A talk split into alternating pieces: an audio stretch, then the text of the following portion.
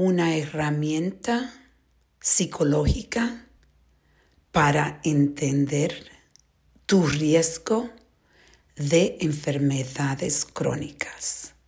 Esa es la reflexión del día. Como ustedes saben, yo estoy haciendo mucho trabajo en tener sensibilidad de trauma.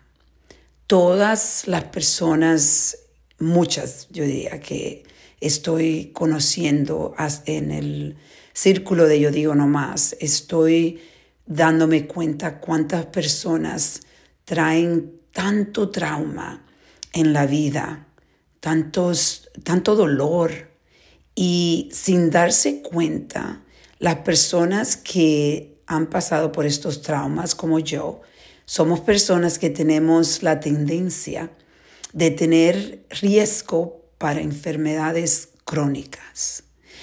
Hay un estudio que se hizo 50 años atrás por psicólogos y psiquiatras muy concentrado en el efecto de tu niñez en tu futuro. Y crearon un examen que se llama eh, The ACE Test. A-S-A-E. A-S-E. Es algo que tú puedes eh, ir en el internet. El CDC casualmente tiene eh, un link a este examen y cuando tú contestas las preguntas, son como creo casi 10 preguntas, algo así. Es un examen muy fácil de tomar. Yo acabo de tomarlo hace dos, eh, hace dos, yo diría dos días. Y casualmente eh, descubrí que mi, los resultados son de que yo tengo un número 8 de los resultados y los resultados de 4 para arriba son personas que tienen eh, la tendencia a tener, eh, tener enfermedades crónicas y aparte de eso tienen la tendencia de ser gente que se deprimen o sufren mucho de ansiedad. Y yo me lo imaginaba de que el mío iba a ser alto porque yo vengo de un pasado de mucho trauma, abandonamiento, mucho dolor.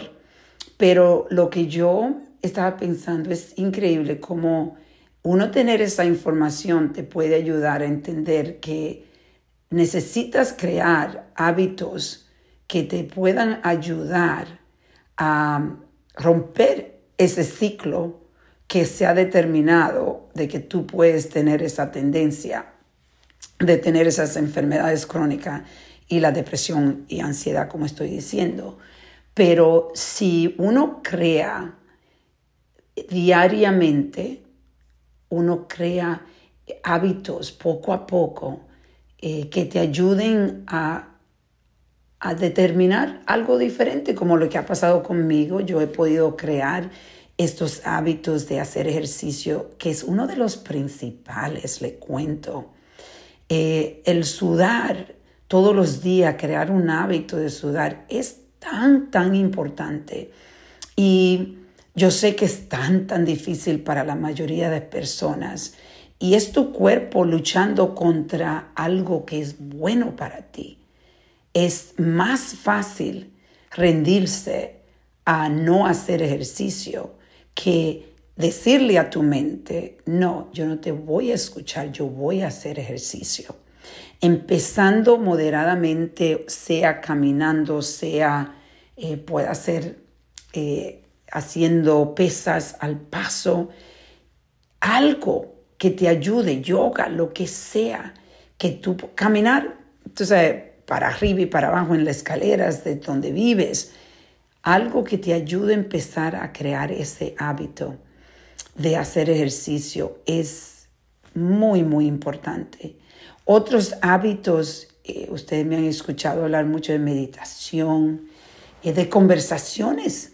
Conversaciones, empezar a decir lo que sientes, no a tener esos sentimientos guardados y no expresarlo, porque eso sigue ah, poniéndote en en ese camino del riesgo de enfermedades crónicas que llevan a una vida corta a tantas personas.